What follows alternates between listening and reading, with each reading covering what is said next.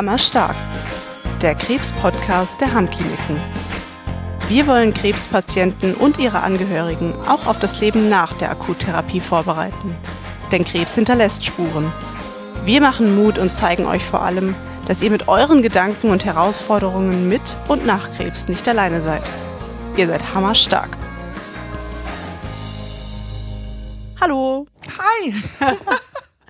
Hi und herzlich willkommen zu einer neuen Folge Hammerstark. Ich bin Cindy und die, die ja gerade schon so fröhlich Hallo gesagt hat, ist die wunderbare Paulina Ellerbrock. Hi. Hi. Ich freue mich total, dass du da bist, Oh Paula. Gott, ich freue mich auch. So spontan. ne? Ja, Wie total. Wir, also richtig gut. ja, letzte Woche kurz geschrieben und heute sitzen wir schon im wunderschönen St. Peter-Ording. Na, wenn du hier im Norden bist, dann ist es mir eine Freude, dich äh, hier, dir hier hinterher zu pilgern. Ja. Sehr schön. Paul, Paula, dich kennen auch schon viele, denke ich mal. Einige Hörer und Hörerinnen werden dich kennen. Du bist kein unbekanntes Gesicht in der Krebsbranche oder in der Influencer-Krebsbranche, wenn man das so ausdrücken darf. Für diejenigen, die dich nicht kennen, würde ich ganz kurz zusammenfassen, wer du bist, bevor wir gleich in das Thema starten. Ähm, nachdem du deine Brustkrebserkrankung 2017 und 2018 hattest, hast du dir auf die Fahne geschrieben, über dieses Thema ja auch aufzuklären. Du schreibst unter deinem Künstlernamen Paulina Paulette. Ist das französisch richtig ausgesprochen oder sagst du Paulette? Ähm, ja, der Ursprung des Namens, äh, das kommt so aus der Jugend, wo man sich so Spitznamen gegeben hat. Und ehrlich gesagt sagen das viele sehr, sehr edel, also Paulette oder Mhm. Paulette. Aber ehrlich gesagt ähm, ist der Ursprung Paulette. Oh nein! Jetzt hast du den ganzen Charme und den ich habe den schönen ganzen Namen. Zauber leider, aber vielleicht passt das äh, auch ein bisschen besser zu mir, ein bisschen geerdeter und so. Also. Da. Okay, also wir sind also zusammen mit Paulina Paulette. Genau. Ähm, da bist du auch auf Social Media aktiv, hast auch deinen eigenen Blog und sprichst da über dein Leben mit und vor allen Dingen auch nach Krebs. Und außerdem hast du auch mit Alexandra von Korff deinen eigenen super erfolgreichen Podcast, Zwei Frauen, zwei Brüste. Da dürften wir auch schon zweimal zu Gast sein. Und da sprecht ihr auch querbeet über euren Alltag, über die Krankheitsbewältigung, über das Leben mit seinen Höhen und Tiefen. Ihr habt immer ein kleines Zwinkern im Auge, aber trotzdem versucht ihr die Krankheit so ehrlich und auch so direkt wie möglich zu beschreiben. Und deswegen freue ich mich, äh, dass wir dich heute mal bei uns zu Gast haben und uns dafür revanchieren konnten, dass wir auch schon zweimal bei euch sein durften. Ich freue mich auch und vor allen Dingen hier in der Location jetzt mal so ein bisschen ähm, gar nicht als Patientin Mhm. hier zu sein, sondern mit so ein bisschen Abstand auch Ja. äh, praktisch als Gast. Und das ist äh, eigentlich auch was ganz Besonderes nochmal. Mhm. Hier die Tore, die heiligen Hallen. Ja, du hast nämlich eine Verbindung zu den Hamm-Kliniken, richtig? Du warst äh, nach deiner Krebstherapie auch zu Reha hier in Zur der Anschlussheilbehandlung. zur Anschlussheilbehandlung, Ja, genau. in unserer Hammklinik Nordfriesland und wir können also jetzt heute in diesem Podcast gemeinsam mal die Perspektive wechseln. Also sonst sprechen wir ja von unserer Klinikperspektive und heute können wir mit dir zusammen in die Patientenperspektive wechseln. Ei, ei, ei. Und das freut mich. Ich bin auch schon ein bisschen gespannt, was kommt. Ähm, also Titel des Podcasts, der wird sein von Schafstellen und Schweinehunden. ei, ei, ei. Oh.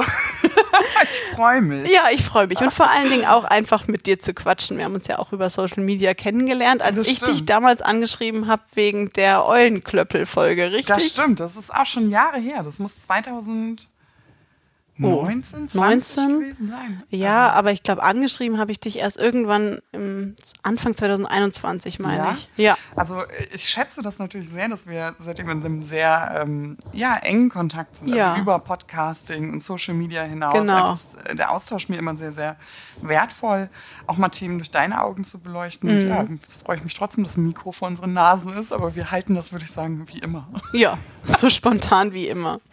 Deswegen ähm, Stichwort Spontanität. Am Anfang jeder Podcast-Folge habe ich drei kleine Fragen für meinen Gast, um dich ein bisschen besser kennenzulernen, aber jetzt auch, damit du deine Spontanität unter Beweis stellen kannst. Oh. Ja, ich freue mich auf die Fragen, aber ich bin auch ein bisschen aufgeregt. Ja, bist du aber bereit? Ja, ja. Alles klar. Frage Nummer eins. Hast du einen Lieblingsort? Ein Lieblingsort. Mhm. Ähm, nein, aber ich habe Merkmale, die an Orten äh, sind, die zu meinem Wohlfühlfaktor beitragen. Und eine wesentliche, eine wesentliche Rolle spielt natürlich das Wasser. Mhm, okay. Ja, also um genau zu sein, das Meer. Und äh, da bin ich jetzt mal so äh, geografisch banausig und sage, Ort egal, Meer egal. Mhm. Aber so Gewässer, das finde ich eigentlich immer sehr, sehr erdend und sehr schön. Schön. Das passt gut. Also ich glaube, bei mir ist es auch ähnlich, aber ich würde es nennen Balkonien. Also es geht gar nicht darum, äh, ob das jetzt der zu Hause ist oder der bei Freunden, aber ich mag das total, auf dem Balkon zu frühstücken, nachmittags auf einer Terrasse ein Buch zu lesen oder auch abends ein Gläschen Wein oder zwei zu trinken. Ich finde, so ein Balkon hat so was Heimeliges, so Ja, ein bisschen stimmt. was von zu Hause. Stimmt, ja. Aber, also es muss jetzt nicht bei mir zu Hause sein. Einfach bei Menschen, mit denen man sich gut versteht. Ich finde, Balkon hat immer was Ja, Heimeliges. stimmt. Ja, hast Ja. recht. Auch schön. Ja. Frage 2. Mit welcher Person des öffentlichen Lebens würdest du gern mal einen Tag verbringen? Boah, das ist eine echt gute Frage. Also da scheiden sich ja schon die Geister. Was ist denn eine Person des öffentlichen Mhm. Lebens? Ehrlich gesagt mit ähm, keiner. Mhm. Also die, die kochen auch nur mit Wasser. Also Ja. es ist nicht so, dass ich äh, kontaktscheu bin, aber eine Person zeichnet ja ihr, ihre Präsenz im öffentlichen Leben nicht unbedingt aus. Mhm. So. Aus der Vergangenheit würde ich schon gerne jemanden treffen, wenn Mhm. ich das könnte, einfach den Lebenswerken äh, geschuldet. Okay, und, wer ist das? Ähm, das ist zum Beispiel die Marie, Marie Curie. Mhm.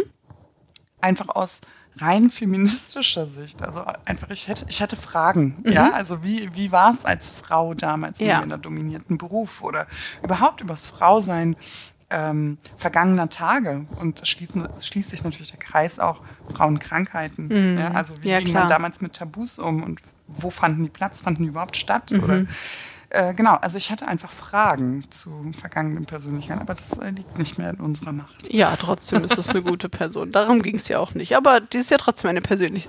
Person des öffentlichen Lebens. Und die letzte Frage. Gibt es irgendwas zu essen, was du liebst, aber andere überhaupt gar nicht gerne mögen? Ei.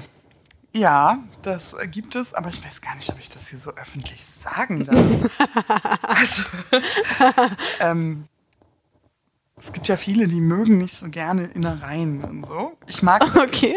Also es gibt wahnsinnig viel, weil ich kulinarisch sehr breit aufgestellt bin und auch so, das ist so ein kleines Hobby von mir, mich auch kulinarisch so durchzutesten, auch so ähm, in aller Herren Länder. Und ich mag, ähm, ja, ich, ich mag durchaus Innereien, ja, finde ich äh, gut.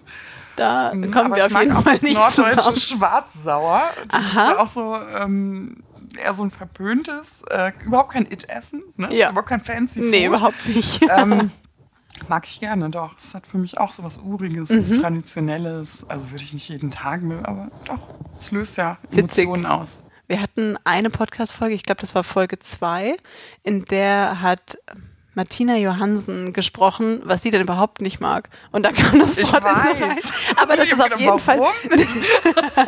die Frage ist zu 100% richtig beantwortet. Das ist was, was viele, viele, Viele nicht nicht mögen. mögen. Ich finde, es ist sehr unterschätzt, weil es einfach nicht so populär ist. Mhm. Es löst einfach viel Ekel aus. Es ist vielleicht auch so ein Tabu.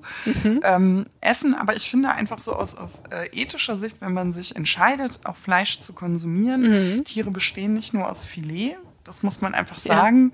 Und ich finde, auch wenn man jetzt keine Berührungspunkte damit hat, Mhm. ähm, es lohnt sich, das zu probieren. Also es ist einfach wahnsinnig unterschätzt. Gut, ein Plädoyer für die Innereien. Ja, Super, das hat Spaß gemacht. Jetzt äh, geht's ins Eingemachte, oder? Würde ich sagen. Lass uns ähm, doch ins Thema starten und vielleicht so, dass ich habe ja eben ein paar Worte und Sätze zu dir gesagt, aber vielleicht kannst du dich mal ganz kurz selbst vorstellen. Wer bist du und was ist vielleicht ein Teil deiner Geschichte? Also, du hast mich jetzt schon so groß angekündigt. äh, und tatsächlich ist es einfach so, dass ich ähm, glaube, ich bin langweiliger und unspektakulärer, als man das online vielleicht, äh, vielleicht erahnen lässt, weil man online natürlich mit einem Thema losläuft, für das man brennt, ja, und ähm, für das man sich engagiert und für das man recherchiert. Und das versucht man natürlich auch so zu vermitteln. Ja. ja? Also Ja. seinen Standpunkt der Ja. Dinge oder seine Gedanken, die man dazu hat oder auch die Begeisterung. Ja. Aber ich als Person, glaube ich, bin einfach völlig unspektakulär. Also ich schätze einfach eine Unaufgeregtheit, eine ähm, Ruhe bei mir zu Hause.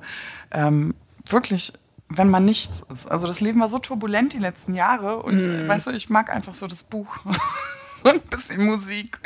Ähm, eine völlig ähm, aus unaufgeregte in den Tag äh, Leberei.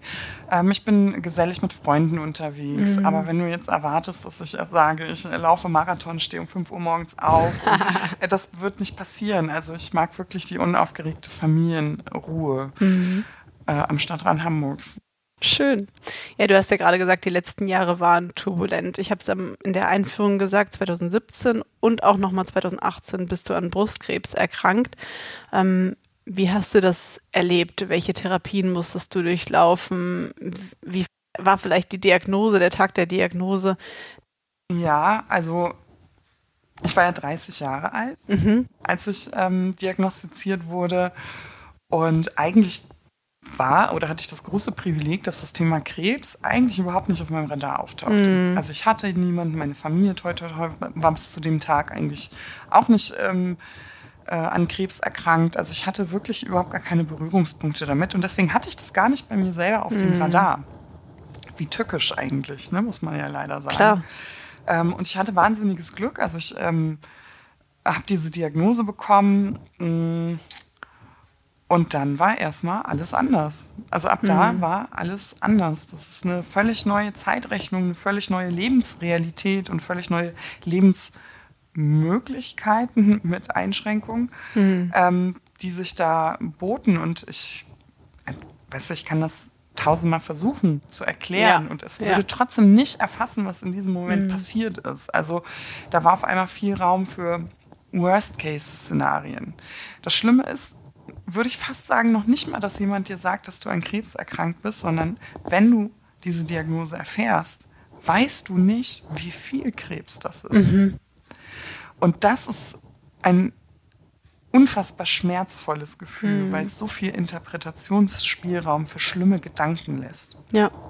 Und wie viel Krebs man hat, also das ergeben ja erst die Untersuchungen. Und davon wird so ein bisschen abhängig, ähm, wo kann ich mit der Hoffnung jetzt eigentlich andocken? Die läuft schon immer mal mit, mhm. die ist halt ein bisschen, im, mhm.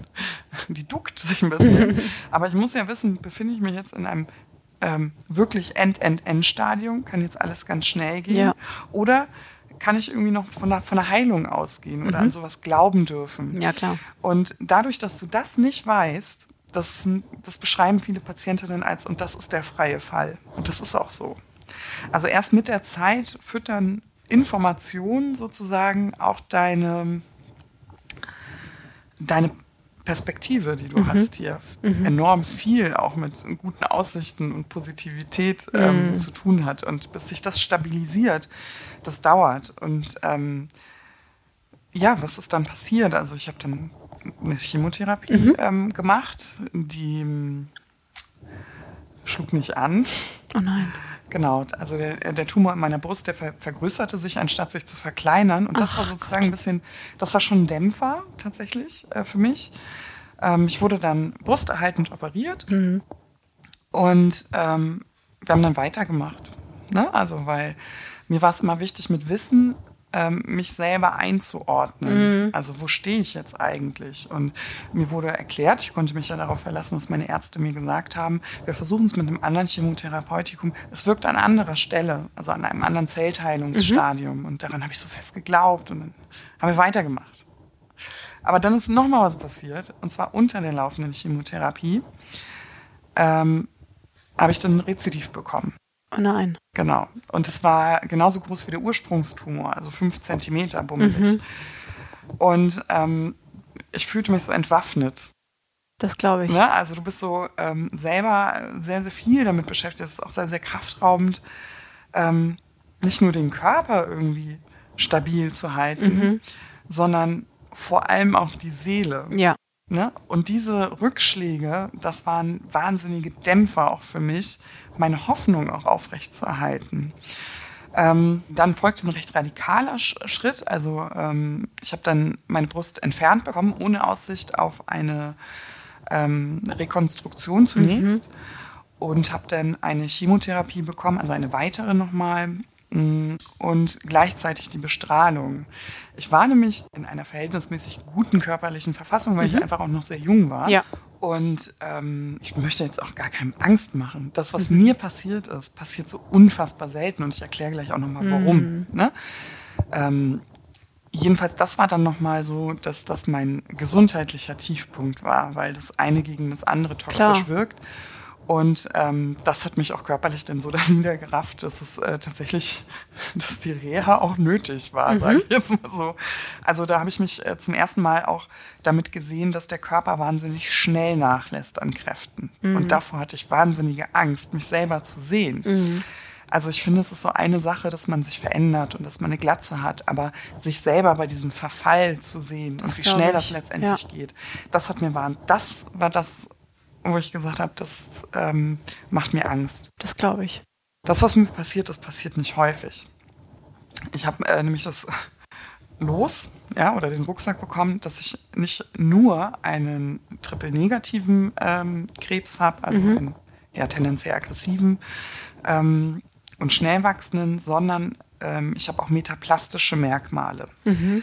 Dazu gibt es nicht viele Studien. Das betrifft auch nur ein Prozent aller Krebskranken, also ich würde sagen ja. krebsübergreifend. Ähm, also nur ein Prozent. Und von diesen Merkmalen weiß man, dass diese Tumore sehr oder häufig, ne, nicht, äh, häufig schlecht auf Chemotherapie mhm. oder Bestrahlung reagieren. Und das ist mir passiert. Mhm. Glücklicherweise, ich erzähle das deswegen nicht, um den anderen Angst zu machen, sondern weil man immer wieder hört, wie wahnsinnig erfolgreich Brustkrebsstudien sind. Ja. Aber nennen wir es doch beim Namen. Ja. Wir hätten alle nicht so eine Angst vor dieser Erkrankung, wenn alle Therapien so wahnsinnig erfolgreich sind. Natürlich. Wenn Krebs im Raum steht, dann ist eine Angst da. Und die ist ja nicht unberechtigt. Also es ist einfach so eine sehr tückische Krankheit und damit muss man sich vielleicht auseinandersetzen. Und ich sage das deswegen so laut immer wieder, weil man nicht nur die positiven Geschichten hören muss zum Mut machen, sondern vielleicht manchmal auch welche, die ein bisschen um die Ecke mhm. gehen. Ich weiß noch, dass ich mich damals, als ich das Rezidiv hatte und diese Chemotherapien nicht ähm, gewirkt haben, ich war damals ja schon öffentlich unterwegs, mhm. die haben mich wahnsinnig traurig gemacht, weil kein Raum da ist für es klappt, also für diesen Zwischenraum, ja, weißt du? Ja. Es gab entweder die, die Frauen, die von uns gehen mussten, oder die, die waren, die, die gut durch die Erkrankung genau, gekommen sind. Ja. Ne? Aber dieses dazwischen wurde gar nicht abgebildet. Und ich habe gesagt, irgendwie habe ich noch Hoffnung, dass ich die Person dazwischen bin. Ja. Und deswegen ist es so wichtig, auch diese Personen anzusprechen, dass Therapien, auch wenn sie nicht geradlinig sind, noch kein Grund dazu sind, dass Hopfen und Malz verloren sind. Weißt du? Ja. Und jetzt sitzt du hier. Und jetzt sitze ich hier. Und du bist die Person ja, dazwischen. Ja, äh, wirklich krass, ja. Ja. Ja. Du hast auch ähm, jetzt eben gesagt, du hast die Reha gebraucht. Ähm, das war aber auch wieder nicht geradlinig. Das war jetzt nicht so, dass du gesagt hast, ich gehe jetzt zur Reha. Ähm, nee. Ich habe das auch mal bei dir gelesen auf deinen Kanälen. Äh, du wolltest eigentlich eine Mutter-Kind-Reha machen. Genau. Richtig. Mhm. Ähm, dann kam aber das Rezidiv dazwischen, richtig? Genau. Und wie war das danach? Du hast dann gesagt, du hast sie gebraucht, du warst körperlich wahrscheinlich einfach schwach gewesen. Und dann hast du dich aber entschieden für eine Reha ohne Kind. Genau, also eigentlich war es ja so, ich hatte äh, während der Erkrankung tolle Frauen kennengelernt und die mhm. haben äh, auch Kinder gehabt und wir haben immer gesagt, ah, wenn das alles überstanden ist, dann spielen unsere Kinder im Meer und wir sitzen da mit den Füßen im Sand und den ja. Haaren, die einfach dann wachsen im Wind und das war irgendwie immer so ein Bild, das wir uns geschaffen haben. Ja. Und die waren auch tatsächlich bei dieser Reha und mhm. ich konnte ja nicht mit, weil ich hatte ja das Rezidiv. Ja. Und äh, weißt du, da war irgendwie so dieser Glanz von dem Bild, was ich mir von der Reha gebaut habe, mhm. der war dann weg. Also ich hatte erstmal per se, das muss ich jetzt so sagen, überhaupt keine Lust mehr. Das glaube ich, ja. Gleichzeitig war es aber so, hm, ich habe es dann irgendwann als Privileg gesehen. Ne? Mhm. Ich habe relativ schnell gemerkt, dass das Leben, was ich mir zurückgeholt habe nach der Krebserkrankung mit Umwegen, nicht dem entsprach, was ich von einem lebenswerten Leben verstand. Mhm. Also ich wohnte im vierten Stock. Ich kam überhaupt nicht hoch, weil ich so wattige Beine, mhm. so Muskelschwund. Mhm ich konnte meine Arme nicht richtig bewegen. Mhm. Ich hatte wahnsinnige Wundheilungsstörungen. Ich war sehr, sehr kurzatmig. Ich ähm, wusste, ich schaffe das nicht, alleine mich zu mobilisieren, zu einem Gesundheitszustand zu kommen, der mir ein gutes Leben entspricht, so wie ich das, Ja. ähm, das weiß ich, habe irgendwie immer naiverweise gedacht, ach, du weißt, wenn ich keinen Krebs mehr habe, dann bin ich ja irgendwie gesund. Und da wurde mir so klar, dass es gar nicht so ist. Und am Ende war es einfach so, was habe ich denn zu verlieren? Ja. Ähm, ich könnte jetzt ein Jahr warten, bis irgendein Platz in der Mutter-Kind-Kur frei ist, aber ich brauchte ja jetzt diese Hilfe. Mhm. Richtig. Und deswegen war es so wichtig, diese Anschlussheilbehandlung in Anspruch zu nehmen. Und ich habe gedacht, ganz ehrlich, wenn es doof ist, fahre ich nach Hause. Richtig. Also ich habe gedacht, wenn es richtig doof ist, dann fahre ich nach Hause. Und ich bin mit wahnsinnigen Schuldgefühlen los. Mein Sohn war ja vier erst. Aber es war einfach, wenn ich, ein Gedanke hat mich angetrieben, wenn ich wirklich so da sein will, dieses klassische Bild mit ihm auf dem Spielplatz spielen, von der Rutsche rutschen. Wenn ich das wieder erreichen will, dann muss ich das riskieren, dass es mir im schlimmsten Fall nicht gefällt. Ja. Ähm, aber ich habe auf der anderen Seite wahnsinnig viel zu gewinnen. Ich bin trotzdem mit zwei riesen Koffern voll Heimweh schon gestartet und Schuldgefühlen. Aber ich bereue das bis heute nicht. Also muss ich wirklich sagen. Du hast ja auch gerade gesagt, ähm, alles, was man ein Leben eigentlich lebenswert macht, das ist ja genau das, was wir in diesem Podcast ja versuchen, ständig wieder zu predigen, muss man schon fast sagen. Krebs hinterlässt Spuren. Es ist nicht so, dass ähm, der Krebs vorbei ist und der Mensch wieder gesund. Das ist nicht so körperlich, manchmal ja seelisch, im existenziell. Im Gegenteil, ja. Wir hatten ja auch schon Folgen, wo wir darüber gesprochen haben, dass Menschen in eine existenzielle Notlage gerutscht sind. Und das sind einfach so viele Themen, die man ansprechen muss. Und da ist vielleicht im Bereich Reha der Raum dafür, einfach da zu sein. Ja, witzigerweise hatte ich die Vorstellung davon noch so gar nicht. Ne? Also Ja. ich habe äh, tatsächlich, wenn ich an Reha gedacht habe, und deswegen hatten wir ja diese Folge Eulenklöppel ja auch, ne? Genau. ähm, man hat ja keine Vorstellung von Reha. Nee. Also das ist schon sehr, sehr äh, antiquiert. Ich meine, an welchem Kaffeetisch oder auf welcher Party spricht man denn über eine Rehabilitationseinrichtung, die wahnsinnig äh, zielführend war? Das, das taucht ja so auch Nein. in keinem Sozialraum Nein. mal auf. Ja. Und deswegen finde ich das ja auch so wichtig, darüber zu sprechen. Weißt du jetzt, wo wir uns hier so privat nebeneinander, also gegenüber sitzen? Ähm, ich habe wahnsinnig gute Aspekte der Reha unterschätzt. Als ich krank war, also schwer krank war, hat mir trotzdem eine Sache wahnsinnige Stabilität gegeben. Und ich benutze häufig das Wort Kampfsaumodus.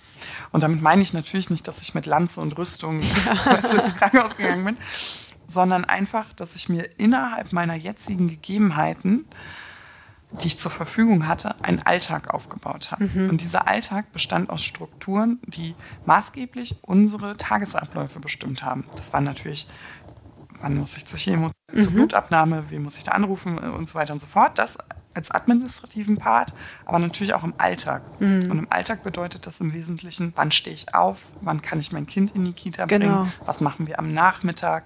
Was Aber- wird gekocht? Genau.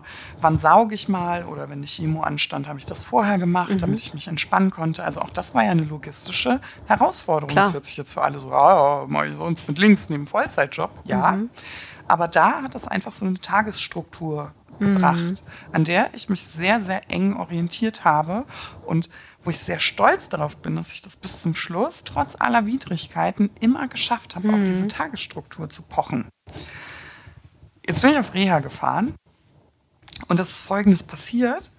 Ich hatte ja hier gar keine Tagesstruktur, die ich bestimmen konnte. Richtig. Ich musste ja nicht kochen, ich musste kein Kind wegbringen. Ich war hier also erstmal auseinandergesetzt mit mir selbst. Mhm. Und das war irgendwie, wo ich mir denke, der Kampfsaumodus, das war wichtig und richtig, um das zu schaffen. Richtig, ja. Aber es hatte nachhaltig gesehen mit der Auseinandersetzung meiner Krankheit und das, was man auch als Resilienz bezeichnet am Ende Mhm. des Tages, nichts zu tun, weil das das blanke, das war ein blankes Überlebenspaket. Überleben, genau. Und das wird einem erst später bewusst, leider. Ja. Und mir wurde das hier bewusst. Also ich habe immer gesagt, eigentlich möchte ich gar nicht zurück nach St. Peter-Ording, weil ich hier auch ganz viele schlimme Sachen Ja. gedacht habe. Ja. Das ist einfach, du bist erstmal, äh, machst du eine Bestandsaufnahme. Und diese Bestandsaufnahme, die hält dir erstmal vor Augen, was kannst du gar nicht.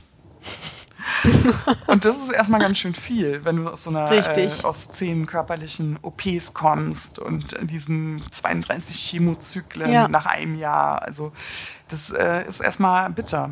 Also Für jemanden, der stolz ist, seinen Alltag zu wuppen, ne? Total. Und jetzt stehst du da und denkst dir so, ach, ei, uh, Mann, ey. doch nicht so cool, wie ich dachte. Äh, Genau, also, ähm, aber was hier, denn, was hier auch passiert ist, also nicht, dass Menschen denken, so, mm. dann fahre ich jetzt recht nicht auf Reha. Also ich war hier erstmal total ausgesetzt mit mir selbst, ohne diese Strukturen, die mich ja so am Leben erhalten, aber irgendwie auch oder am Alltag gehalten haben. Und dann ist Folgendes passiert. Ich habe diese Bestandsaufnahme gemacht. Ich musste erstmal reinkommen, so in diesen Reha-Drive. Ne?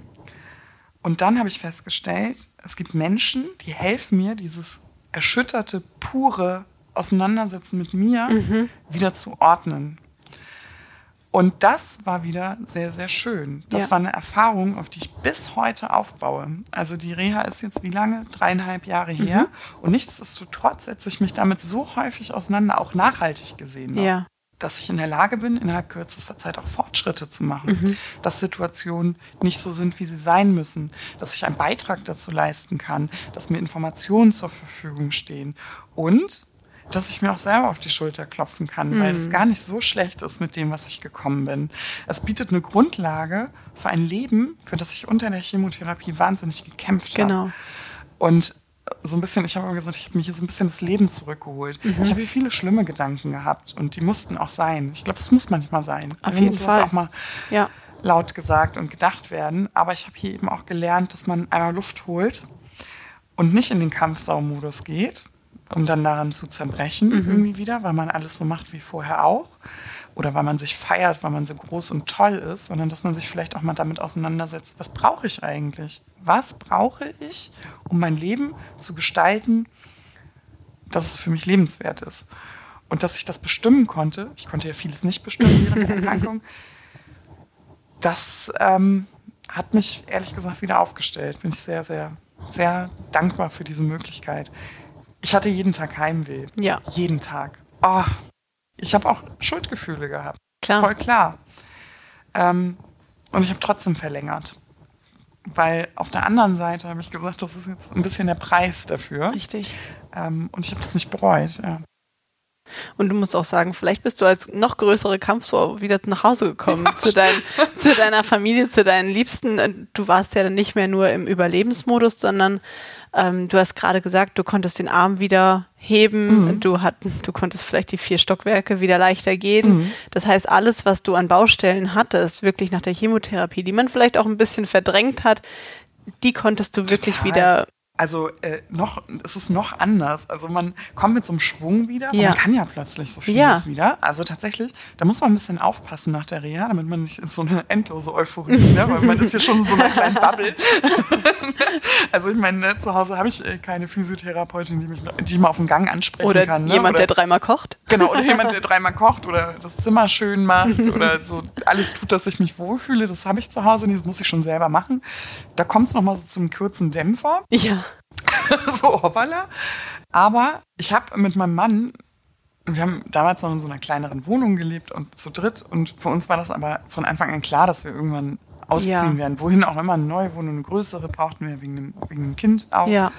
Und das mussten wir auf Hold legen. Während der Erkrankung, weil es einfach keine geistige Kapazität gab, Ja. irgendwelche Wohnungen zu suchen durch die ne. Immobilienmärkte von Großstädten. Ähm, aber nach der Reha, das hat wirklich nicht lange gedauert. Ich glaube, ich war im Februar zurück. Und im Sommer haben wir, nee, ich war im Februar zurück und im April, also wirklich zwei Monate nach der Reha, ähm, haben wir uns ein Haus angeschaut, das wir dann gekauft und Ach, kernsaniert haben. Wow. Also Selbst auch mit Eigenleistung? selbst In Eigenleistung. Super. Also natürlich hat mein Mann den Ja, ja. Ne, tragenderen, körperlicheren Part übernommen. Nichtsdestotrotz waren wir jeden Tag in äh, Klamotten mit Malerpinseln, Tapeten, Spachteln und so. Das sind ja Zustände, Mhm. die hätte ich ja vor der Reha ja überhaupt nicht für möglich gehalten, Ja. weil ich ja nicht mal in der Lage war, ein Glas aus dem Schrank zu holen, was ein bisschen höher gestellt war. Ne? Und plötzlich, zwei Monate nach der Reha, haben wir ein Haus saniert. Oh Gott, wenn ich das so ausspreche, das ist eigentlich unglaublich. Aber es war, ist Toll, genau so oder? gewesen. Ne? Ja. Klar war ich müde. Ja, am müde. äh, müde. äh, klar äh, hat das graue Aber Haare gezaubert. Aber die Möglichkeit gehabt Mhm. zu haben, das sehe ich schon als großen Gewinn. auf jeden Fall. Und ich glaube, die grauen Haare und die müden Abende, die kennt jeder, der Ja, ja. irgendwie zu Hause Der renoviert oder renoviert, was ja, genau. Das, kauft äh, oder etc. Genau. Ja, schön. Du hast ja gesagt, du hattest ja auch nicht so viel Lust, hattest vielleicht auch ein paar Vorurteile. Wir haben in unseren letzten Folgen auch immer wieder über ein paar Vorurteile von der Reha gesprochen. Deswegen ist es für mich jetzt interessant, die Patientensicht zu sehen. Wie hast du das empfunden in der Reha? War es wirklich so, dass man ständig über Krebs gesprochen hat? Wie war der Umgang zwischen den Patienten? Wie hast du das erlebt? In eurem eigenen Podcast erzählt ihr immer die gerne die Geschichte aus dem Schafstall. Du hast eben vor dem also, Podcast auch noch Dr. Mustroff, unseren Chefarzt, getroffen, mit dem ihr auch die gleiche ja. Geschichte wieder ausgepackt habt. Es hört, sich zum, verfolgen. es hört sich zumindest an, als hättet ihr auch Spaß haben können oh in der Gott. Reha. Also in der Reha, du musst dir das so vorstellen. Ich habe auch gedacht, oh, jetzt wird hier immer über Krebs gesprochen und man hält sich an den Händen und jeder erzählt seine Geschichte. Ich muss dir ganz ehrlich sagen, ich wusste, ich kannte die Geschichte anderer Leute mhm. überhaupt gar nicht. Also, man ähm, wusste, jeder teilt das gleiche Schicksal. Naja, es ist eine rein onkologische Krebsarten ähm, vertreten und die Schnittstellen ja. sind ja nicht alle Brustkrebs. Ne? Nee. Und trotzdem gibt es viele Themen, die, die übereinander passen. Genau. Also tatsächlich muss ich, wenn Menschen hierher kommen, um sich mit der Krebserkrankung anderer Leute auseinanderzusetzen, die muss ich äh, glatt enttäuschen. Das wird gar nicht passieren. Also natürlich gibt es die Schnittstelle Krebs, mhm. sonst wären wir ja nicht hier. Richtig. Das ist äh, gesetzt. Ne? Aber es fand eigentlich wenig statt. Also es ging eigentlich eher, mh, hm, man hat mal über das Programm gesprochen. Also was musst du eigentlich machen? Was mache ich mhm. eigentlich? Haben wir vielleicht einen Kurs zusammen? Also, ne, weil man sich sympathisch war. Mhm es ging viel um, wer bin ich? Also mhm. viele sind ja ein bisschen auf der Suche, wer bin ich ja. jetzt noch ja. oder jetzt? Wer war ich früher? Also es war total spannend zu hören. Ne? Also hier war zum Beispiel einer, das werde ich nie vergessen, ein Polizist aus Berlin mhm. als Mitpatient, der war schon älter, der war schon pensioniert. Ich würde, oh Gott, das tue ich ihm schon, ich höre ja keinen Podcast. Aber der war schon deutlich über 70. Ja. Ne? Und ähm, der war in Berlin Polizist gewesen. Und der hat immer Sachen erzählt das. Also der war so lustig. also hier sind einfach so wahnsinnig bunte Menschen, mm. die viel von sich erzählen und relativ wenig von der Krebserkrankung. Ja ich glaube, keiner möchte in eine Reha gehen und die Geschichte anderer Leute hören. Das passiert mehr so im Separé, mhm. wenn man sich doch noch sympathischer Das habe ich auch gerade eben, als ich dich unten abgeholt habe, da habe ich auch zwei Patientinnen gelauscht, die genau über dieses Thema, wer bin ich oder zu Hause genau. habe ich immer versucht, ein bisschen runterzukommen. Es ist mir nie gelungen, aber genau. jetzt versuche ich das mal. Und die nächste Frage war, ja, was hast du heute noch für Therapien? Nordic genau. Walking? Ja, um halb drei? Ja, super, dann sehen wir uns. Genau ja, oder das, so. was du beschreibst. Genau, oder warst du schon, hast du schon Tabata im Wasser gemacht. oh, Grüße gehen raus an Ramona.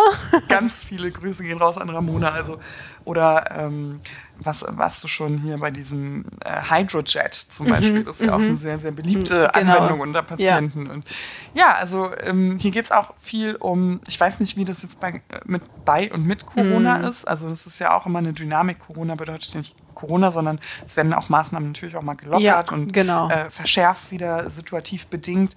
Aber der Ort bietet ja auch sehr, sehr viele Möglichkeiten, sich ja. hier umzusehen. Man geht dann zusammen mal spazieren oder ähm, schaut sich hier um. Das ist ja auch von der Natur in die Salzwiesen, wenn man mm. sich so mhm. wirklich mal den Nordseewind um die Ohren hauen will. Also und das macht auch Spaß zu zweit. Ne? Also, ja. Nee, ich kann äh, tatsächlich nicht äh, unbedingt sagen, dass ich. Ähm, ich hatte eine, ähm, so ein Reha-Buddy, liebe Grüße an dieser Stelle. Ähm, mit der habe ich meine Abenden auch viel, viel mhm. verbracht. Also sie konnte wahnsinnig gut stricken. Jetzt denkt man sich, da ist der Weg zur Eule nicht so weit weg. Aber, aber ähm, ich fand es irgendwie cool. Die hat total krasse Sachen gemacht. Mhm. Und ähm, mit einer Engelsgeduld hat sie mir da äh, auch geholfen, aber meistens hat sie gestrickt, wir haben zusammen Fernsehen geguckt. Also was Schön. macht man das denn ja. mal zu Hause? Das ja. machst du ja auch nicht. Ne? Das hört sich jetzt so einfach oh, zum Fernsehen gucken, aber es war irgendwie schön. Es war so Freunde, mm. Freunde so Bibi und Tina Gefühle hatte. da fragt man sich jetzt, wer ist die Hexe gewesen? nee, bei Bibi, ach so ja, ja, wer war die Hexe? die sitzt im Schafstall. Also wer sich für die Geschichte aus dem Schafstall interessiert, ähm, der sollte auf jeden Fall bei zwei Frauen, zwei Brüste reingucken. Ich weiß gar nicht, war das Folge 39? Es war, ist schon ein bisschen länger her, aber äh, schaut euch durch. Die Eulenklöppel. Die Eulenklöppel-Folge, mhm. da könnt ihr euch nochmal genau anhören, worüber wir hier so als Insider plaudern. Genau. Also würdest du dich wieder so entscheiden, auch unter der Prämisse, dein noch sehr junges Kind nicht mitnehmen zu können? Ich würde mich wieder so entscheiden, mhm. ja. Ich weiß aber nicht, wenn man mir damals die Alternative geb ge geboten hätte mit Kind, ja. hätte ich es mit Kind gemacht. Mhm. Weil ich es auch wichtig finde, dass die Kinder ähm, es gibt ja auch da ganz tolle Programme genau. tatsächlich, die sich ja. auf diese Elternschaft äh, auch konzentrieren. Ich glaube, ich hätte das genommen, aber ich weiß nicht, ob ich die Zeit für mich dann also gehabt hätte. Und ich weiß nicht, ob das den Raum gegeben hätte, mich ganz pur mit mir selber mal mhm. auseinanderzusetzen und ins Gericht zu gehen und Bilanz aufzunehmen. Ähm, von daher, ich glaube, das ist immer noch eine individuelle Entscheidung, ja. aber ich kann sagen, das hat sich gelohnt. Ja, man sagt ja auch immer, für irgendwas ist es immer gut. Ja, und eigentlich war es nicht deine erste Wahl und trotzdem genau. bist du gestärkt rausgekommen. Also dafür war es auf jeden Fall gut gewesen. Das stimmt. Ja. Und das ähm, Tolle ist ja eigentlich, dass, oder was heißt toll, aber für uns toll, ist, dass du auch noch eine zweite Reha gemacht hast mhm. und die hast du aber ambulant gemacht. Mhm. Ähm, Kannst du uns da ein bisschen was von erzählen und vielleicht ein bisschen einen Vergleich ziehen? Weil ich glaube, auch hier gibt es viele Patienten oder auch vielleicht sogar im speziellen Patientinnen, mhm. auch mit Kindern, die sagen, gut, dann mache ich das halt, die Physio und sowas mache ich ambulant, mhm. da, das tut mir auch gut. Mhm. Kannst du dann ein Fazit ziehen? Ja, also ich wollte ja dann, äh, ich muss ja ehrlicherweise die Hose runterlassen, ne? also als, als das Mutter-Kind wohl nicht ging, da war ich auch erstmal pro ambulante Reha. Ja. Ne? Weil du ja. bist zu Hause, du musst nicht organisieren und Absolut. so. Ne? Aber das wäre in diesem Anschlussheilbehandlungsding irgendwie nicht möglich mhm. gewesen. Hätten, weiß ich nicht mehr. Es hat sich nicht ergeben. Okay. Blieb nur die stationäre. Also ich hatte schon sehr eng geliebäugelt, weil das Konzept mhm. natürlich für eine, für eine Mutter äh, total charmant ist. Ne? Also ja. du bist abends wieder bei deiner Family und alles ist schick. Ich habe eine ambulante Reha gemacht, einfach der Situation geschuldet. Mhm. Wir hatten hier Corona. Ich wollte nochmal diese Möglichkeit der Reha ähm, wahrnehmen. Und es ist eine ambulante Reha geworden. Und ich muss ehrlich sagen, also diese Bubble, die ich mir so gewünscht habe und dieses für sich tun, es ist anders. Es stecken auch andere Budgets dahinter und eine andere Tagesdynamik. Mhm. Also es ist eben doch so, mm, also dieses Zuhause, das bleibt ja nicht weg. Du bist ja. also den ganzen Tag bei der Reha, bist eigentlich körperlich auch erschöpft. Ja äh, musst das Kind noch ins Bett bringen, du musst die Einkäufe machen, du musst das Katzenklo noch mal ja. sauber machen, fegst noch mal durch, ne? Abends will doch noch jemand was von dir. Äh, oder du, ne, das, diese Erwartung hatte niemand an mich, dass der Alltag hier trotzdem mhm. funktioniert, mhm. stationär. Genau. Ja. Und das war mir einfach ein bisschen too much muss ich ehrlich sagen. Also ich, es ist nicht dieser Entspannungsfaktor mhm. eingetreten, dass ich Fortschritte gemacht habe, sondern es ist eher, dass ich mich überlastet habe. Mhm. Und in meiner ganz persönlichen Erfahrung ist es so, ich habe auch häufig gedacht, weil man das so früher aus dem sportlichen Kontext noch kennt, ne? also forder dich, forder dich, forder dich ja. und dann kommst du zu Fortschritten mit einer Krebsdiagnose im Nacken ist die erste Erkenntnis, die ich gemacht habe. Das läuft so nicht, wenn du Fatigue hast. Mhm. Wenn du dich nämlich überlastest, mhm. dann passiert genau das Gegenteil. Mhm. Und das ist mir an vielen Stellen passiert. Und das ist ja auch schon der Anfahrtsweg. Ne? Also Kind in die Schule, dann dahin ja. fahren. Dann äh, hat es mich so wahnsinnig gestresst, wenn es da mal Leerzeiten gab. Mhm. Hier konnte ich einfach auf mein Zimmer gehen genau. oder noch mal eine Runde schwimmen oder ja, spazieren genau. oder, ach, weiß ich nicht, äh, ein Café aufsuchen ja, oder so. Und genau. ich meine, ganz ehrlich, in meiner eigenen Stadt äh, war das, also es war halt auch noch so, so ein Industrieteil der Stadt. Ja, ne? klar. So schön, dass du jetzt irgendwie ja. am Park äh, längs laufen konntest. Und da haben mich diese zwei, drei Stunden Leerlauf manchmal mhm. wirklich geärgert auch, ne? weil ich mir dachte, Mensch, dafür organisiere ich jetzt so viel, um das möglich zu machen. Ja. Und jetzt sitze ich hier und es passiert überhaupt nicht. Also ich, das ist aber eine ganz persönliche genau, das ähm. Empfindung. Also ich kann nur sagen, ich glaube, wenn man vor einer Anschlussheilbehandlung steht, direkt nach der Krebserkrankung, mhm. würde ich auf jeden Fall diese Bubble empfehlen. Ja, also, also stationäre einfach, Reha. Genau. Was man danach macht, mhm. ich glaube, das ist, ähm, muss man auch organisieren können. Ne? Also ob man jetzt vier Wochen entbehrlich ist zu Hause, das ist, glaube ich, nochmal, auch mit dem Umfeld, hat man schulpflichtige Kinder, genau. sind hier versorgt. Ne? Das ist einfach organisatorisch auch schwierig. Ja. Ähm, ich würde es trotzdem bevorzugen, sich in dieser geschützten Bubble mhm. auseinanderzusetzen. Ja. Weil man neigt doch im Alltag auch Dinge, die schwer sind und gedacht werden müssen. Viele trennen sich ja zum Beispiel mhm. auch, also so im, im Sozial, im, in den eigentlichen sozialräumlichen Problemen. Ne? Ja, Viele klar. trennen sich nach einer Krebsdiagnose ja. auch. Ich glaube, es tut gut, sowas auch sowas wie Partnerschaften und angehörig sein und wie ist meine Rolle im Freundeskreis, das kann man gut durchdenken, wenn man gerade nicht vor Ort Mhm. ist. Im Alltag neigt man ja dazu, sowas immer zu schieben. Auf jeden Fall. Ne? Und äh, genau, also zu schieben oder sich irgendwie mit, zu, unter falschen Vorsätzen zu mobilisieren, das wird schon wieder. Oder jetzt kann ich nicht darüber nachdenken. Oder ich habe keine Zeit. Hier hast du mal die Zeit. Richtig, Ne?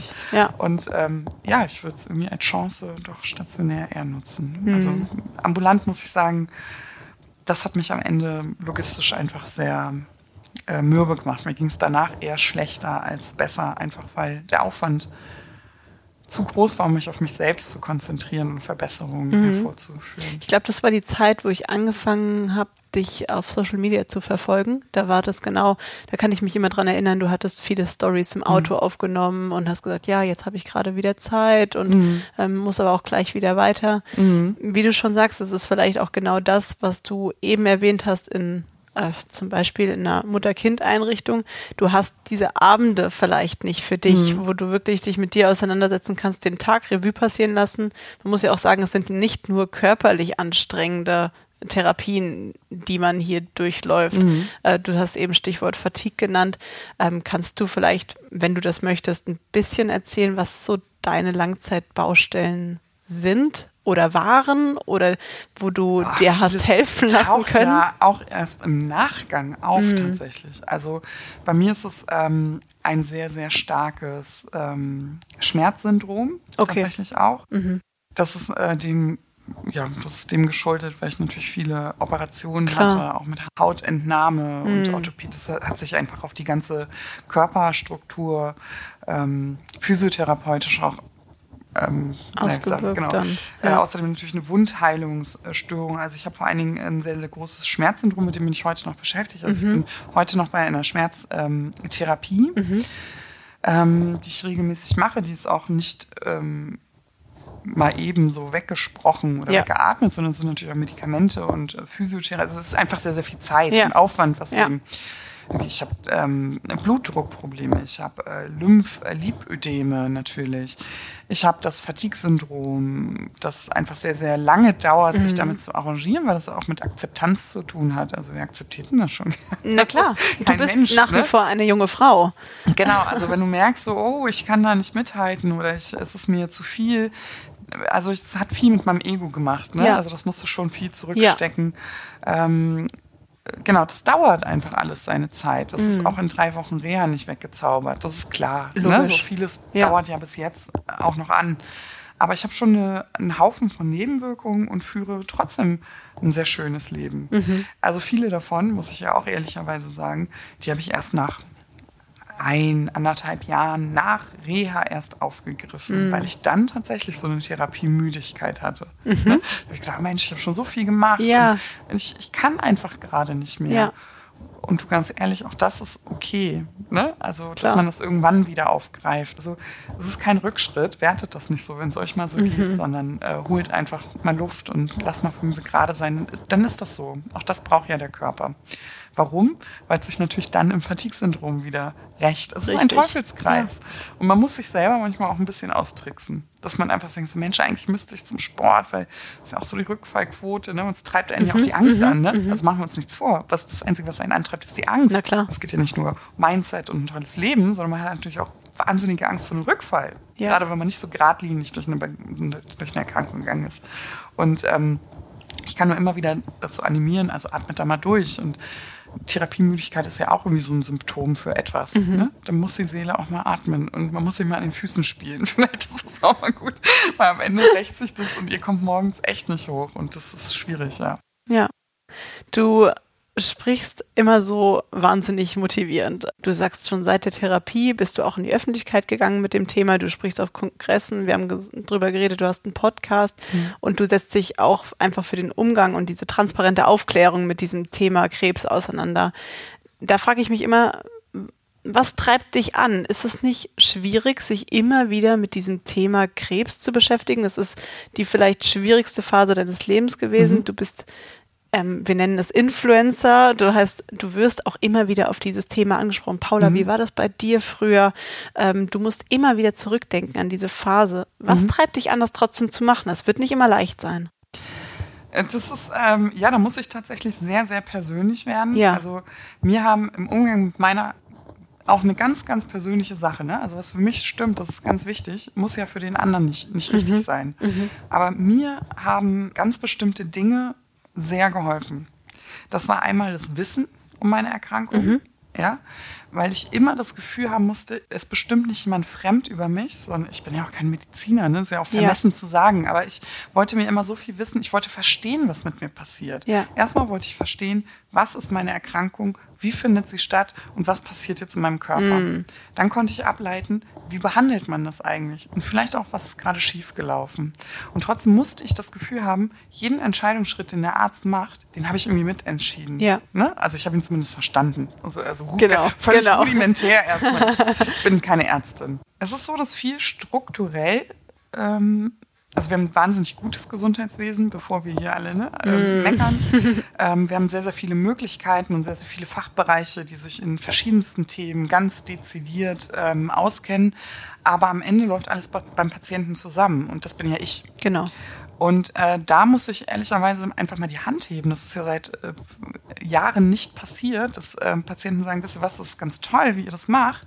Aber die Abläufe, wo es bei mir zusammenläuft, die Kostenträger, die Lieferanten, Richtig. die Angebote, die Hilfs, die Heilmittel, das Wissen, was ich brauche, um zu genesen, das kommt bei mir nicht an. Und ich möchte einmal sagen, jetzt ist es aber angekommen und diese Wege laufen nicht glatt. Das ist einfach ein enormer administrativer Aufwand für den Patienten und ich weiß nicht, ob das in eurem Sinne ist. Also ich habe mich so ein bisschen mit, mit an den Tisch gesetzt, ja, in, in diesem Gesundheitswesen. Ich denke mal, wir Patienten finden doch da statt. Alle Angebote, die es Fall. gibt, gibt es für uns. Und ich finde, wenn wir in der Lage sind, einen Beitrag zu leisten dazu, dann ähm, möchte ich diesen Beitrag leisten. Also das ist vielleicht ein Grund. Der nächste Grund, der mir wahnsinnig geholfen hat, war das Thema Vernetzung.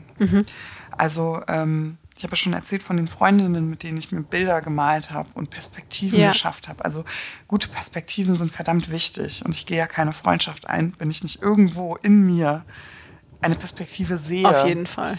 Ähm, dass mir Krebs passiert ist, ist wahnsinnig schlimm. Und wenn ich könnte, würde ich jederzeit auf Delayed Mhm. gehen. Aber ein wahnsinniger Gewinn waren diese Freundschaften, die bis heute andauern. Ja. Ähm, das ist einfach was ganz, ganz Besonderes, weil die mich oder wir uns gegenseitig ja auch ähm, getragen haben. Und wir haben uns diese Perspektiven gegeben, als die eigentlich gar nicht da waren. Und das ist äh, irgendwie menschlich gesehen so was ganz, ganz Wichtiges. Und ich habe immer gedacht, wenn ich äh, online auftauche und gewisse Themen bediene, also auch kritisch hinterfrage Ja. oder ähm, Informationsstränge zusammenführe, weil es da keine Abteilung gibt, die das tut.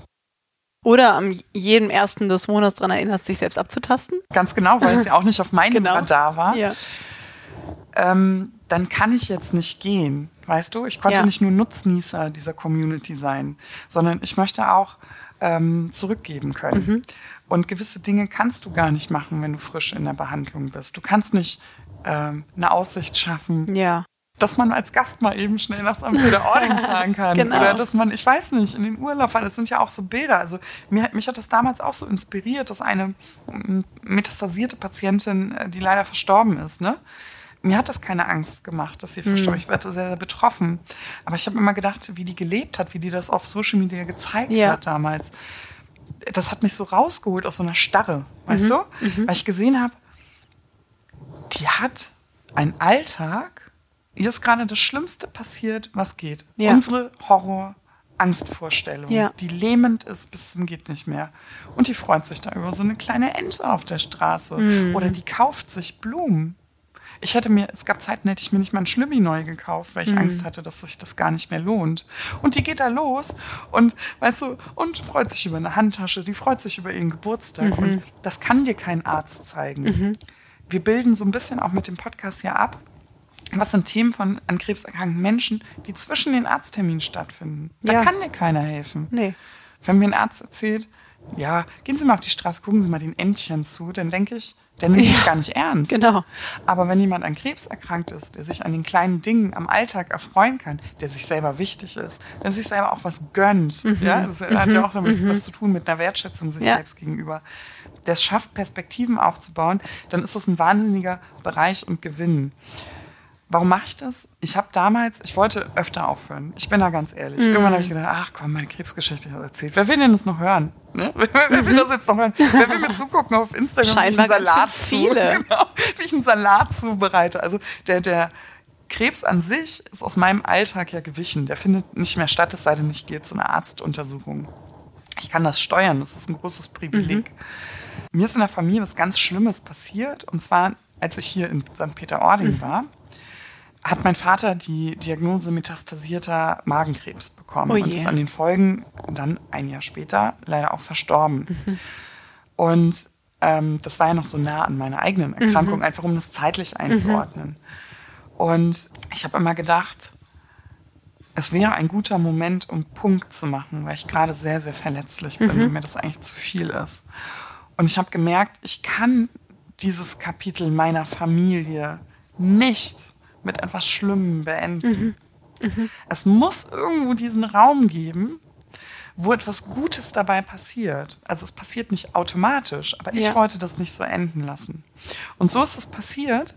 Und ich denke eigentlich nicht mehr ans Aufhören, weil das einfach ähm, wichtig ist. Also ich glaube auch die Stimme danach ist mhm. wichtig. Also auch eine kritische Stimme und eine konstruktive und mal raus aus dieser Inszenierung. Also machen wir uns nichts vor, mhm. Social Media ist eine Inszenierung, aber Krebs darf es eigentlich nicht sein. Also wenn jemand zum Beispiel Mut machen will und sich das auf die Flange ähm, schreibt, ich möchte von anderen Leuten nicht wissen, dass sie Krebs haben. Das ist mir zu lasch. Ja. Das reicht nicht aus. Ja. Sondern ich möchte wissen, was haben sie gemacht? Was ist zu dieser Kehrtwende gekommen? Mhm. Das ist doch das, was die Menschen inspiriert. Und das kann jemand, der gerade in der Therapie ist, der kann von seinem Alltag erzählen. Das ist auch wichtig, diese ja. Transparenz zu schaffen. Aber am Ende, die danach, die müssen erzählen, diesen, diesen Prozess nochmal aufbereiten, ja. weil die Krankheit ja ein Prozess ist ich habe vorher gesagt, ich bin die totale Kampfsaumodus mhm. und so mhm. weiter und so fort. Und mhm. heute kann ich hier sitzen und sagen, ey, wisst ihr was? Das ist alles schön und gut, ne? Haben die Leute gefeiert. Oh, toll. Und du bist so positiv und mhm. hands-on mhm. und alles wird und blablabla. Es hat mich auch bestärkt und das hatte auch zu der Zeit seine Richtigkeit. Aber heute kann ich hier sitzen und sagen, eigentlich war das doch gar nicht ähm, gut. Also mhm. ne, es ist ja nichts Erstrebenswertes, so ja. zu sein und zu bleiben. Das war ein Überlebensmodus, aber das kann ich erst jetzt erzählen. Und ich glaube, das ist auch erzählenswert und wichtig im Kontext mhm. Krebs. Aber du hast ja gesagt, diese Stimme, die inspiriert, die animiert, hinter der Stimme ist eine Person, da bist du und du erzählst viele vielleicht auch unschöne Momente aus deinem Alltag. Du hast über Pflegestufen gesprochen, du hast auch über die Entfernung deiner Brust gesprochen. Das mhm. sind Themen, die dich angreifbar machen, als mhm. nicht als Paulina Paulette, sondern mhm. als Paulina Ellerbrock. Ja. Ähm, das stelle ich mir nicht so einfach vor. Ja, es ist schon so. Also wenn man zum Beispiel ich war irgendwann im Büro, also in meinem Job, ich arbeite ja auch, ich muss ja auch, ja. also ich habe ja auch ein Erwerbsleben. Und da habe ich schon gemerkt, als ich die ersten paar Male gekommen bin und ähm, man hat das auch verfolgt, dass der erste Blick natürlich Haare, Brüste. Ne? Also ganz automatisch. Ich glaube, es war nicht meine ja, Wertung. Und du drin. hast so schöne Haare. Ach, Dankeschön. ja, also ähm, genau, Haare, Brüste. Man wird ja. schon abgescannt, ist ja klar, das sind ja die Themen gewesen, die genau. ja rundum sind. Das genau. fällt ins, also ich glaube wirklich, dass da nicht mal was Böses war. Mhm. Du hast recht.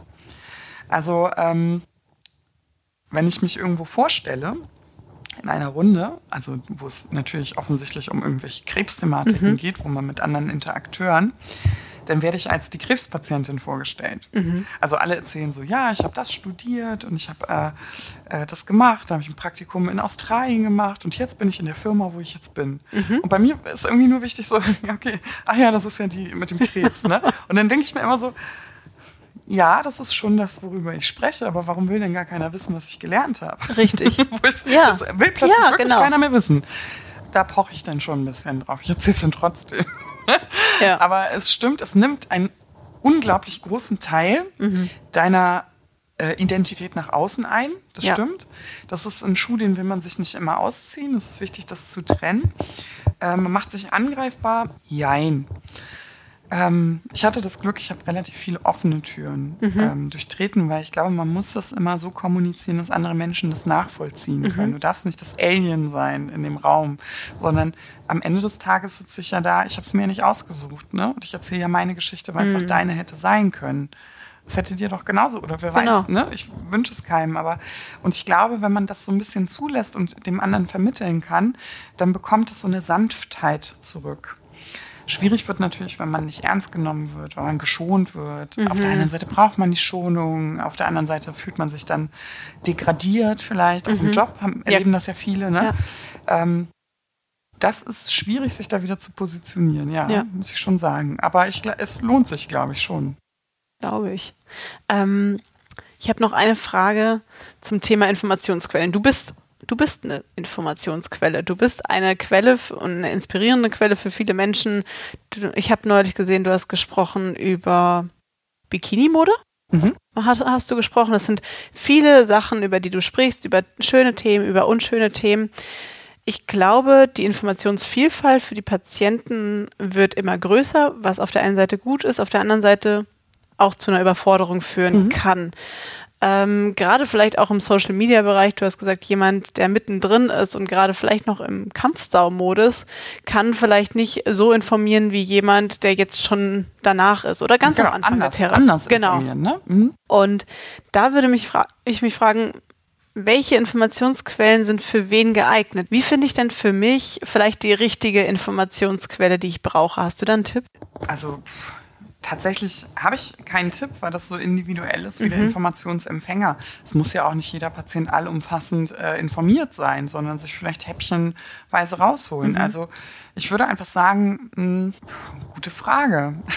Also ich weiß nicht, was der Einzelne jetzt akut braucht. Das weiß ich nicht. Mhm. Ja. Ich weiß immer nur, dass mich ähm, Ratschläge immer ähm, ähm, bedrängt haben. Mhm. Also das hätte, ich hätte mir jetzt vielleicht auch mein Video über die Bademode nicht angeguckt vorher, weil mich das irgendwie too much, Mhm. das war too much information, zu viel Ratschlag, zu viel, ne? Das braucht ja jemand, der akut vielleicht auf der Suche tatsächlich nach einem Bikini Ja, ist. ja. Ja. ganz anders. Hätte ich weggeklickt. Ganz ehrlich, mh, schau dir an, was es für Angebote gibt. Es Ja. ist natürlich so, brauche ich eine Information über meine Erkrankung? Dann empfiehlt es sich natürlich, eine Quelle zu folgen, die nicht irgendwelche Scharlatanie-Wissen verbreitet oder Produkte verkauft, sondern da empfiehlt es sich natürlich eine Fachseite, vielleicht der Krebsgesellschaften zu lesen. Also um zu verstehen, was ist eigentlich jetzt ähm, in meinem Körper los. Das ist ja ein ganz anderer Informationsbedarf, als zu gucken, ob jemand Entchen mag, ne? so, oder sich Ja, klar. Blümchen kauft. Ja. So, da ist natürlich Social Media wieder eine sehr, sehr gute Quelle. Ich würde wirklich sagen, seid da total streng. Gefällt es euch nicht? Klickt weg. Tut es euch nicht gut? Klickt das weg. Das musst du dir doch nicht antun. Ne? Also achte immer auf dich selbst. Du bist selber der allerwichtigste Punkt. Am Ende, ich höre das immer häufig, dass ähm, Menschen mir sagen, du bist so stark, weil das so nicht geradlinig ging oder wow, ne? Ja. so positiv. Und ich kann das damit überhaupt nicht umgehen. Bei mir zieht sich dann alles immer zusammen. Das ist so, kennst du das, wenn du das Gefühl, also wenn jemand Happy Birthday, für die kommt zum Ja, Rahmen, alle singen Happy Birthday und der Song wird immer länger gefühlt und man steht da so und weiß gar nicht, wie man angemessen reagieren soll. Ich nehme das schon wahr als Kompliment für das, was ich, ähm, welchen Content ich produziere und was ich äh, zur Verfügung stelle. Also versteht mich nicht falsch, ne? Das ist jetzt nicht so, dass, aber ich weiß nicht, wie man darauf angemessen reagiert, weil ich ja nur stellvertretend stehe für andere Menschen. Ich mache es ja nicht anders. Ich mache es ja nicht anders als die Menschen, die jetzt gerade hier ihr Training absolvieren. Die machen genau das Gleiche. Vor dreieinhalb Jahren saß ich genauso hier und habe hier meine Runden gedreht. Ich habe nicht Medizin studiert und habe jetzt irgendein Medikament entwickelt oder ich habe jetzt nicht gesagt, Mensch, also jetzt machen Sie mal dieses bildgebende Verfahren und dann drücken Sie hier und tanzen viermal im Kreis, ich bin geheilt. Ich habe ja keine, keine Zauberkraft entwickelt oder bin nicht irgendein Pilger und laufe nicht allen voran, sondern ich bin ganz stinknormale Patientin, die nach Leitlinien äh, behandelt wurde, davon ein bisschen abgewichen ist und dann in das Leben danach gepurzelt ist. Nicht als erste und nicht als letzte, wie ganz, ganz viele andere Frauen auch. Und das ist ja vielleicht das, was ich irgendwo zeigen kann. Ich beschäftige mich vielleicht auf anderen Ebenen nochmal anders mit den Sachen, aber es fußt in einer Erfahrung, die wir alle gemeinsam haben irgendwie. Also die Monster unter unseren Betten sind gleich. Und wenn dir eine Information jetzt gerade nicht gut tut, vielleicht tut sie dir in zwei Monaten gut. Aber das entscheidest du einfach spontan aus dem Bauch raus. Das interessiert mich, tut mir nicht gut, ich gucke was anderes. Oder ich gucke gar nichts. Manche sagen ja auch, Ich möchte gar nichts gucken. Ich möchte nicht sehen, nichts hören. Ich marschiere da jetzt durch, Ja. die Per- Perücke Ja. in den Schrank, ähm, gehe wieder zur Arbeit, 9 to 5 und das funktioniert auch und das ist alles, das ist genauso, es gibt kein richtig und kein falsch und keiner kann das werten. Nur einer selbst, also nur man selbst.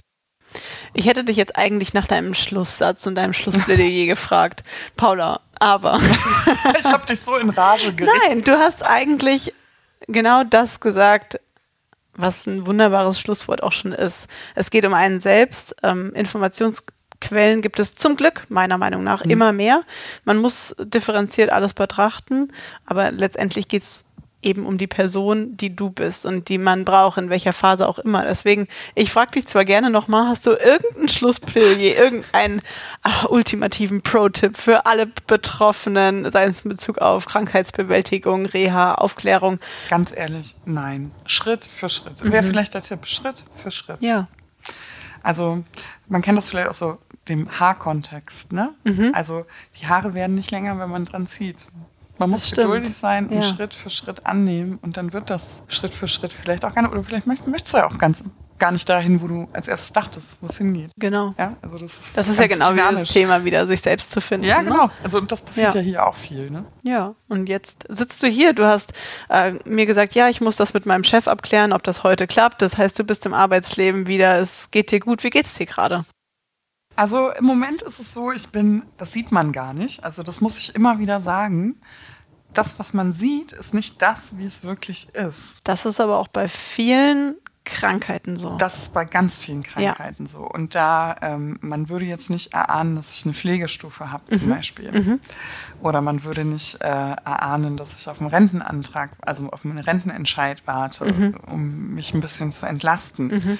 Ich balanciere ein bisschen. Ich muss natürlich ähm, überleben und ich kann auch arbeiten Ja. zu einem gewissen Grade. Ich würde mir wünschen, dass die Bürokratie da ein bisschen schneller ist. Also es ist nämlich ausgerichtet auf Menschen, die akut vielleicht eine Entscheidung brauchen, bedauerlicherweise. Ähm, es geht mir gut im Rahmen von Möglichkeiten, die gegeben sind. Aber ich glaube, das Gut darf man nicht vergleichen mit dem Gut von vor fünf Jahren. ja, Das ist ganz wichtig. Also früher ein Gut wäre anders, aber jetzt freue ich mich trotzdem über jeden Tag. Aber man hat schon Blessuren, das ist schon so. das glaube ich. Mhm. Ja, Krebs hinterlässt Spuren. Krebs hinterlässt Spuren. Es ist so. Ich glaube, damit sind wir eigentlich auch, haben wir den, den Bogen ganz gut rund gekriegt und sind so ein bisschen am Ende angekommen. Aber du bist ja eine fleißige Hammerstark-Hörerin und weißt, dass jetzt am Ende noch was Besonderes kommt? Die Hammer-Story. Sehr gut. Und jetzt kommt dieser Einspieler.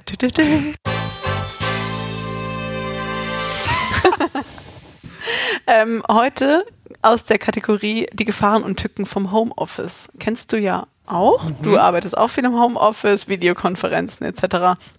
Dann kennst du auch wahrscheinlich diese typischen Geschichten vom Anzugträger, der seine Hose vergessen hat und dann doch aufstehen muss. Die Jogginghose zur Bluse. genau. Darum geht's aber tatsächlich heute nicht. Ähm, heute geht's um ein Thema, das hat was eben mit dem Essen zu tun. Also bei uns in den Heimkliniken ist es ja auch so, durch Corona sind mehr Berufsgruppen teilweise auch in, in das Homeoffice gewechselt und zu Hause nimmt man es ja auch gar nicht so genau. Wenn man den ganzen Tag im Flow ist, dann macht man nicht diese typische halbe Stunde Frühstück, halbe Stunde Mittag, ähm, nimmt sich sein Brot, isst im Pausenraum mit, Paz- äh, mit den mit den Kollegen, sondern Patienten. mit dem Mitpatienten. Ja, ich bin schon total durch den Wind. Aber ähm, ja, man schmiert sich mal nebenbei ein Brot, man holt sich ein Müsli und isst das am PC vielleicht. Im schlechtesten Fall, das ist überhaupt gar kein Tipp zum Nachmachen, sondern man soll sich ja seine Pausen nehmen. Aber in diesem Fall hat sich eine Kollegin sogar, ähm, während sie telefoniert hat mit den AirPods, also den kabellosen Kopfhörern im Ohr, eine Pizza in den Ofen geschoben. Und ähm, ja, Mittagspause stand an, Hunger. Aber während sie die Pizza in diesen vorgeheizten Backofen schiebt, rutscht einer von diesen AirPods in den Backofen rein. Und zwar genau in diese Ritze. In diese Ritze, die gemeine. Genau, zwischen Tür und Backraum. Oh nein. Wo man mit den Fingern nicht rankommt, Ja, weil es zu heiß heiß. ist. Und mit dem Backhandschuh war es zu eng. Ja. Okay, das heißt jetzt die Frage. Pizza oder AirPods? Schwere Entscheidung. die Kollegin hat sich gedacht, äh, ist jetzt eh zu spät und hat sich für die Pizza entschieden. der der Ja. Fun Fact dabei ist noch, das Telefongespräch ist weitergelaufen. Habt ihr die Pizza, ihr wart live bei der Pizza? Im Prinzip schon. Und das Witzige ist, als die Pizza dann gegessen war, der, Kühl der Backofen wieder runtergekühlt war, hat man den AirPod rausgenommen. Er war komplett deformiert, aber er funktioniert. Das Qualität. Ach, ein Hoch auf die Technik. also, ähm, Kopfhörer mitbacken geht scheinbar, aber ja, nächstes Mal vielleicht erst telefonieren und dann essen und in Ruhe essen. Eine Lektion. ja, wunderbar. Jetzt mit dieser Hammer-Story und vor allen Dingen ganz vielen äh, spannenden Erkenntnissen im Gepäck sind wir, denke ich mal, am Ende vom Podcast angekommen. Und Paula, es war mir ein Fest. Mir auch. Vielen Dank, dass du so viel von dir preisgegeben hast, dass du uns an deinen Erfahrungen und Erlebnissen hast teilnehmen lassen. Und ich denke mal, dass wir jetzt zusammen ein Käffchen trinken. Unbedingt. Oder, ich meine, wir können auch direkt rüber in den Schafstall gehen und erstmal trinken.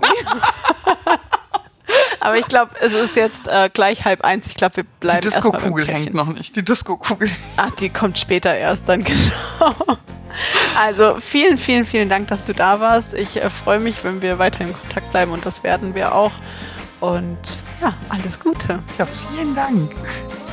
Und für alle, die zugehört haben, ja, danke auch dafür. Äh, bis zur nächsten Folge, macht's gut und vergesst wie immer eins nicht. Ihr seid hammerstark. Ciao.